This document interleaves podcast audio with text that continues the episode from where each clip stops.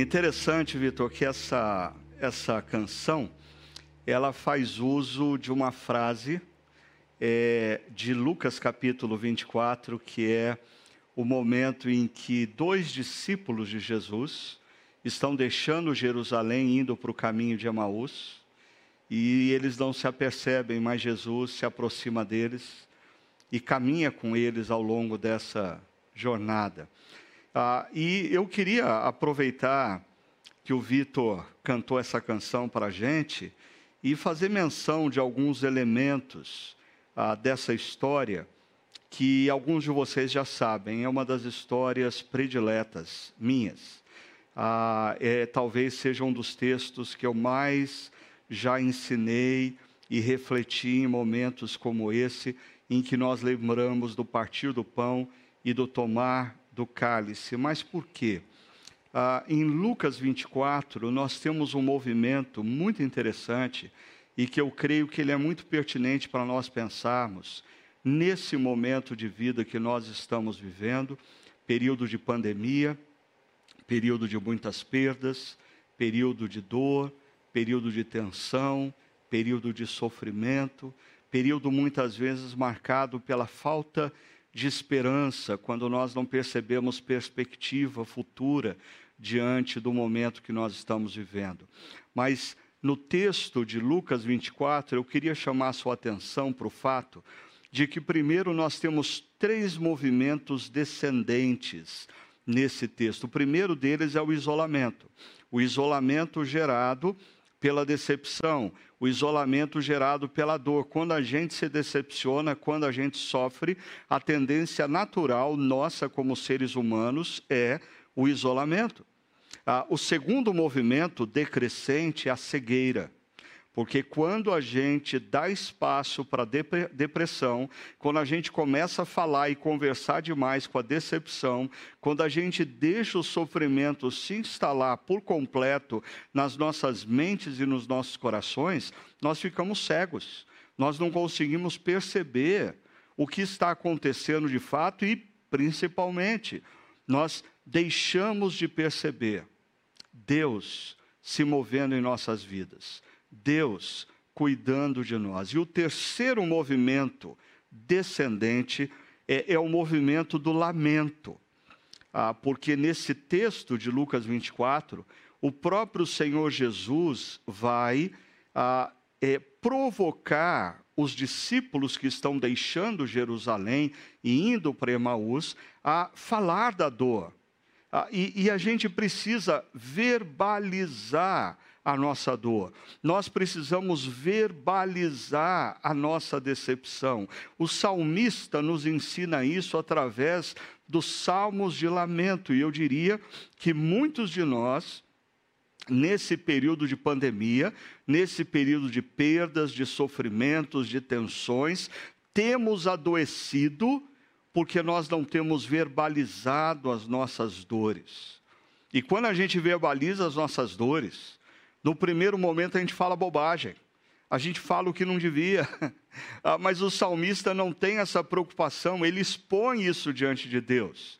Mas aí, no texto de Lucas 24, começa a, um movimento ascendente. Três movimentos também. Ah, primeiro, se o, o, os dois discípulos a caminho de Emaús são inspirados a verbalizarem a sua dor e o seu sofrimento, Jesus vai responder a isso expondo a palavra. E já já eu quero mostrar isso para vocês, o poder que tem. É importante no processo de restauração da alma, das forças, da cura emocional, nós verbalizarmos, mas o segundo momento é nós ouvirmos a voz certa. E a voz certa é a voz que vem da palavra de Deus, e é o que Jesus traz para esses dois discípulos. Quando eles chegam no povoado de Emaús, e aí eles pedem para Jesus permanecer com eles, mesmo ainda não reconhecendo Jesus, quando Jesus parte o pão, os olhos deles se abrem, e aí da cegueira, eles vão para o segundo movimento ascendente, a consciência a consciência que Deus não os deixou em momento algum, a consciência de que Jesus estava com eles o tempo todo. E aí o terceiro movimento é o movimento de engajamento, de retorno à comunhão, a comunhão dos irmãos, a comunhão da igreja, eles voltam a Jerusalém. Eles se reencontram com pessoas queridas, porque se a decepção gera em nós isolamento, se a tristeza gera em nós separação, ruptura, a consciência de que Deus nos ama e que Ele está o tempo todo conosco, ah, nos mobiliza na direção novamente do irmão, do perdão, da restauração da relação, por, não, não porque nós fazemos esse movimento primeiro, mas decorrente do movimento que a gente ganha consciência que Deus fez por nós, se movendo na nossa direção, vindo ao nosso encontro, nos amando ao ponto de entregar o seu próprio filho naquela cruz, o seu corpo representado pelo pão que é partido, o seu sangue representado pelo vinho que nós tomamos. Mas deixa eu rapidamente mostrar esses três movimentos descendentes e três movimentos ascendentes no texto bíblico. O texto começa dizendo: Naquele mesmo dia, dois deles estavam indo para o povoado chamado Emaús, a 11 quilômetros de Jerusalém. Ah, e aqui começa o isolamento. Eles deixam a comunidade dos discípulos e vão para outro lugar, por quê? Porque eles estão decepcionados, eles estão sofrendo, eles estão frustrados com a situação que havia acontecido, assim como muitos de nós estamos decepcionados e frustrados com muito do que nós estamos vivendo nos últimos meses. Os nossos negócios foram mal, as nossas famílias passaram por crises, perdemos pessoas queridas e talvez alguns de vocês tenham feito esse movimento de isolar-se. O segundo movimento, o da cegueira, fica claro quando o texto diz: enquanto conversavam e discutiam, o próprio Jesus se aproximou e começou a caminhar com eles mas os olhos deles foram impedidos de reconhecê-lo. Foram impedidos pelo quê? Pela decepção, pela frustração, pela tristeza tremenda que eles estavam vivendo. E quando nós damos vazão à decepção e à frustração, nós nos tornamos cegos e nós começamos a olhar o mundo numa perspectiva equivocada. Nós começamos a julgar as pessoas de maneira errada e as coisas começam a se complicar ainda mais nas nossas vidas. E aí então vem o terceiro movimento. Jesus diz aqueles dois discípulos: ah, sobre o que vocês estão discutindo enquanto caminham? Ah, e, e, Jesus faz com, com que eles falem da dor, falem do sofrimento, falem da angústia que estava tomando conta do coração deles e cegando a vida deles. E aí começa então o movimento de ascensão, quando o texto nos diz que Jesus olha para aqueles dois homens e diz: Como vocês custam a entender e como demoram a crer em tudo que os profetas falaram. É impressionante como muitos de nós conhecemos o que Deus disse, sabemos das promessas de Deus, mas quando vivemos momentos de decepção, frustração e tristeza, ao invés de nos agarrarmos a essas promessas, nos rendemos à decepção, frustração e tristeza e começamos a entrar num processo de depressão, espiritual, isolamento de Deus e das pessoas, cegueira. Mas Jesus faz com que eles lamentem e em seguida Jesus começa, veja o que diz o texto, e começando por Moisés e todos os profetas, explicou-lhes o que constava a respeito dele em toda a Escritura. Perceba uma coisa importante.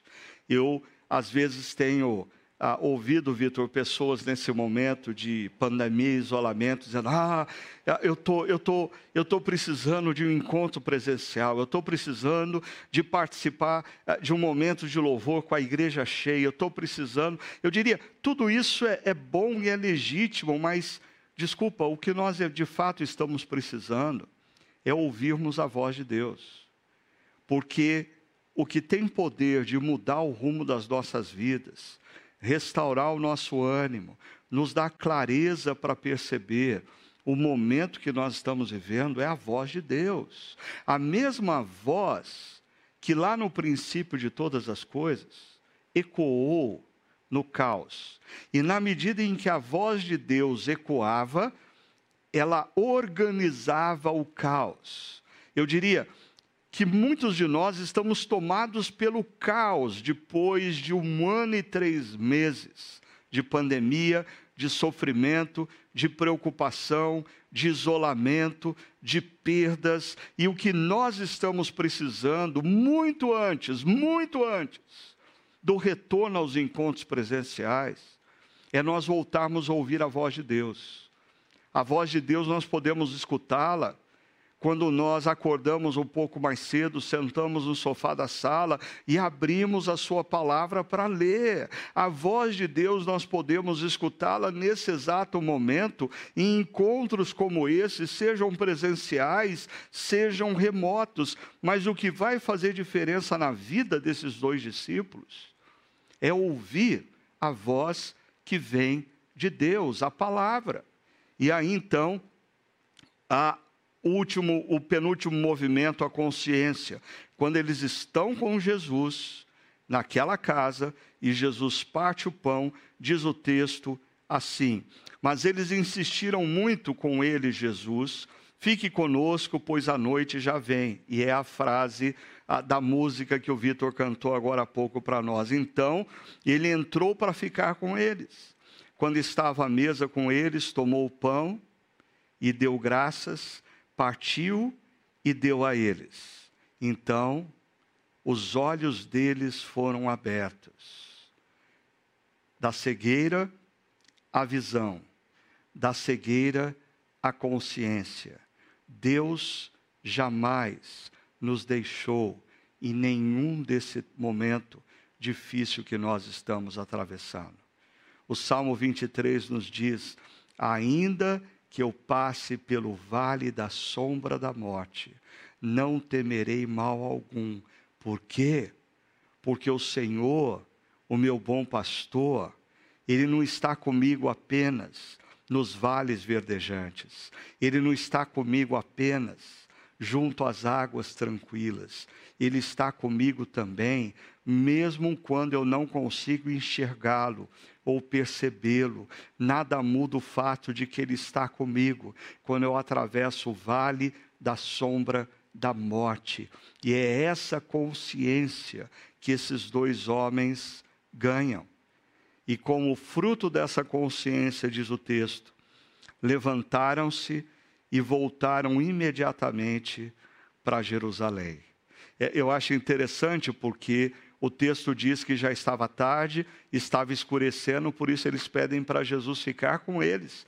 Mas quando eles ganham a consciência da presença de Jesus com eles, eles mesmos não temem mais a noite. Eles saem imediatamente e vão percorrer 11 quilômetros numa região, na época, isolada e perigosa. Eles não temem mais nada, porque o que aconteceu com eles é maior. Eles ganharam a consciência da presença de Jesus Jesus, eles se levantam e voltam para Jerusalém, e ali eles encontraram os onze e o que estavam com eles reunidos. Em outras palavras, eles se reconectam, eles vão se engajar novamente na vida comunitária, eles vão se reconectar à vida de irmãos que eles deixaram para trás, eles vão restaurar relações que talvez eles haviam rompido em meio à decepção e frustração, eles vão retomar a caminhada junto com a sua comunidade na missão. É isso que esse texto nos oferece. A, a percepção. E aí eu queria perguntar para você em que momento você se encontra. Nós falamos de três momentos na descendência, né? O isolamento gerado pela decepção, a cegueira gerada por essa frustração incontida, o lamento quando nós falamos acerca da nossa dor. Mas aí, quando nós escutamos a voz de Deus, Deus nos dá a consciência da Sua presença, e isso nos leva de volta, não apenas a comunhão com Deus, mas a comunhão com os irmãos. E no centro de tudo isso, no centro dessa história, se encontra o um momento em que Jesus partiu o pão. Momento em que ele mesmo havia introduzido essa simbologia para que os seus discípulos, todas as vezes que partissem o pão, se lembrassem do que ele fez na cruz. Todas as vezes que tomassem o cálice, se lembrassem do seu sangue que foi derramado. E eu queria convidar você, queria convidar o Vitor, nesse momento, para participar conosco ah, desse partir do pão, que tem o poder de trazer a nós a consciência da presença de Deus no vale escuro da morte conosco e do beber do cálice. Mas antes, eu queria pedir para o Vitor mais uma vez: você poderia cantar uma canção para a gente que nos faça lembrar do que Jesus Cristo fez por nós, ah, fazendo uso aí da viola ah, para trazer ao nosso coração e à nossa mente uma visão clara do grande amor de Deus demonstrado naquela cruz. Com certeza, querido. Tem um hino muito bonito chamado Madeiro Lavrado. Ele conta a história e o sofrimento de Jesus na cruz do Calvário. Vamos Por lá? favor.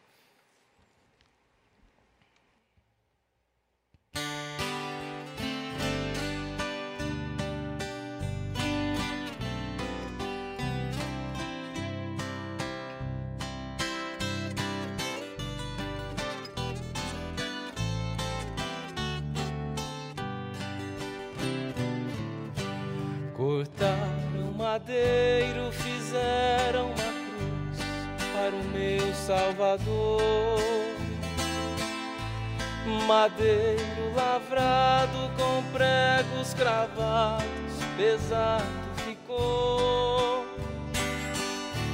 Ele carregou a cruz no caminho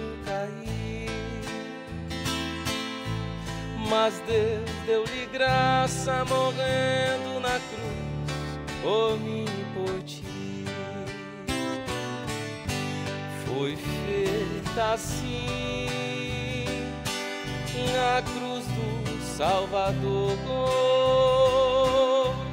madeiro lavrado com pregos cravados pesados ficou.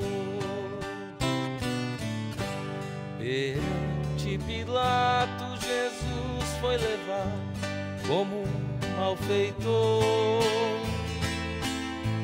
Chegando a ele, olhando ao Mestre, assim perguntou: És o Rei dos Judeus? Disse Jesus: Na verdade eu sou. O meu reino é eterno, não é deste mundo, daqui eu não sou. Toda a igreja foi feita assim na cruz do Salvador. Madeiro lavrado com pregos cravados pesados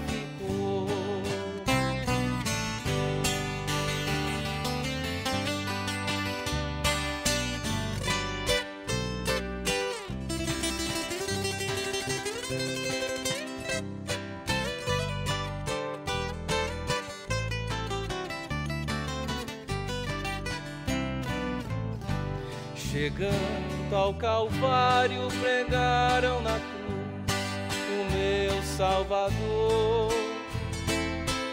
A coroa de espinho em sua fronte sangrava e ao Pai suplicou.